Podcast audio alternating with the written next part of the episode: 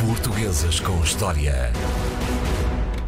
Com o André Canhoto Costa, como sempre, hoje o André vai falar-nos de Carolina Beatriz Ângelo, médica, cirurgiã feminista, republicana e uma série de coisas. É verdade. Uh, Carolina Beatriz Ângelo, uh, uma mulher que se distinguiu uh, de forma muito vincada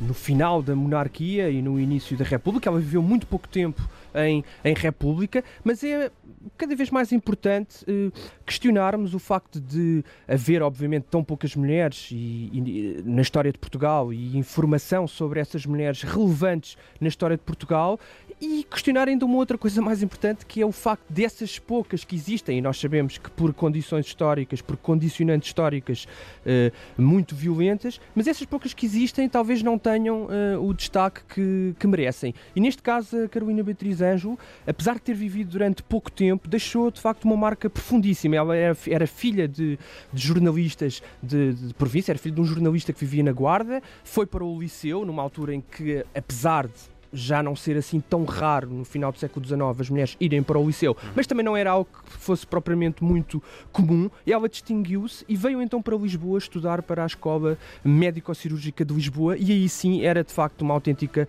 raridade o facto de uma mulher concluir o curso de medicina como ela concluiu em 1902 um, e começar uh, a operar, uh, a desenvolver trabalho como cirurgiã no Hospital de, São José. Isso então ainda mais uh, raro. Ela foi de facto a primeira mulher a operar uh, no Hospital de São José e a destacar-se, de facto, a impor-se junto dessa comunidade de, de cirurgiões. Encontrou anticorpos nessa. nessa Sim, claro. Essa, o ambiente era muito, era muito adverso. O ambiente, de, mesmo, mesmo na ciência, às vezes nós temos esta ideia de que eh, entre a população mais ilustrada ou mais educada que seria eventualmente mais liberal e mais tolerante à ação das mulheres, mas não era exatamente assim. Isso é uma lição para os dias de hoje, porque estas questões nem sempre são questões fáceis. Nós estamos sempre um pouco à espera de consensos e por vezes esperamos que essas questões se resolvam através dos consensos e, e, e por vezes de facto não é assim. É preciso alguma luta e mesmo entre uh, os médicos, mesmo entre as, a camada mais educada da população, havia de facto essas resistências, em parte por receio, obviamente, da competição e por outro lado por conservadorismo. Era de facto uh, estranho numa sociedade extremamente tradicional e onde, não se, onde se era educado desde pequeno, e isso é outra lição importante, a olhar para a mulher num contexto muito concreto e muito doméstico, e isso era também uma tradição vincadíssima na história de Portugal. Os viajantes no século XVIII, todos eles são unânimes, e apesar de poder haver aqui algum exagero, a verdade é que todos eles são unânimes em dizer que uma das coisas que caracterizava a cidade de Lisboa e Portugal em geral era o facto da mulher sair pouquíssimo à rua e viver confinada uh, ao espaço doméstico doméstico e haver até uma certa violência, o que hoje nos, enfim, tem ecos muito perturbadores face à, à, nossa atualidade recente, mas isso é muito sintomático nesses relatos dos viajantes, o facto de eh, haver esse confinamento da mulher ao espaço da casa e haver uma violência muito efetiva e, e eles próprios avisarem os viajantes estrangeiros de que era perigoso falar com mulheres portuguesas, é. porque de facto havia essa facilidade de, de os maridos e dos familiares serem violentos nesse, nesse contexto, o que é absolutamente arrepiante. A verdade é que a Carolina Beatriz Ângelo eh, foi pioneira na luta contra este, contra este contexto. Ela começou a participar, a participar em organizações de direitos das mulheres e na Liga Republicana das Mulheres Portuguesas. É por isso que este tema, por vezes, também não é, não é fácil e é controverso, porque ele esteve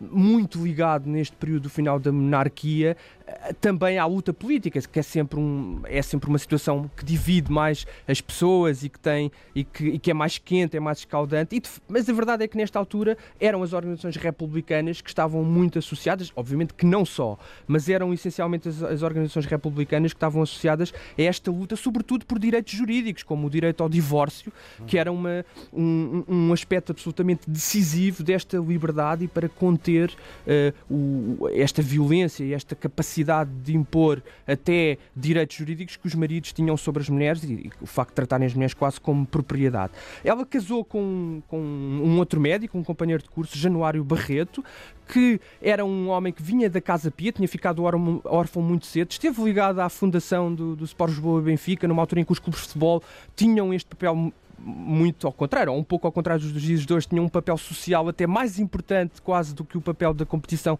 desportiva, na formação de jovens, no apoio a jovens com dificuldades.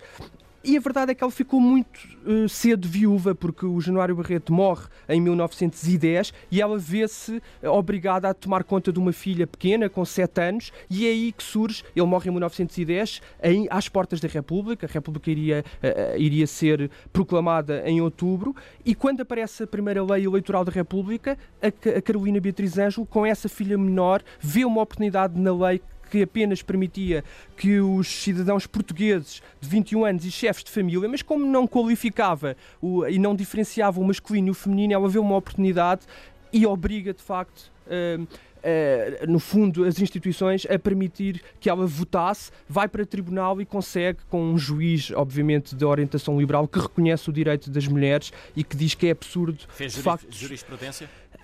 Não fez muito, eu diria que fez naquele momento, durante algum tempo, mas a verdade é pouco, pouco tempo depois a lei foi revertida. Eh, mas ela conseguiu votar nesse, nessas eleições de 1911. Uhum. Um, e, e, votou em arroios, mas causou de facto alguma sensação nos mais ativistas eh, de, pela causa das mulheres, mas causou também muitos anticorpos e depois essa lei acabaria por ser revertida. E nesse mesmo ano ela continua a multiplicar-se em atividades de, de, de, de, defesa da luta das mulheres. Tinha um consultório aberto na Rua Nova do Almada, onde dava consultas das duas às quatro da tarde, uh, mas este, este, esta vida muito preenchida e, e, o facto de ser visto muito nova como chefe de família, a ter que cuidar de uma filha menor, fez com que de facto ela uh, deteriorasse muito a saúde e acabou por morrer de, de uma síncope cardíaca nesse mesmo ano de 1911, tinha 33 anos. Carolina Beatriz Ângelo, a portuguesa destacada hoje nos Portugueses com História pelo André Canhoto Costa. Portuguesas com História.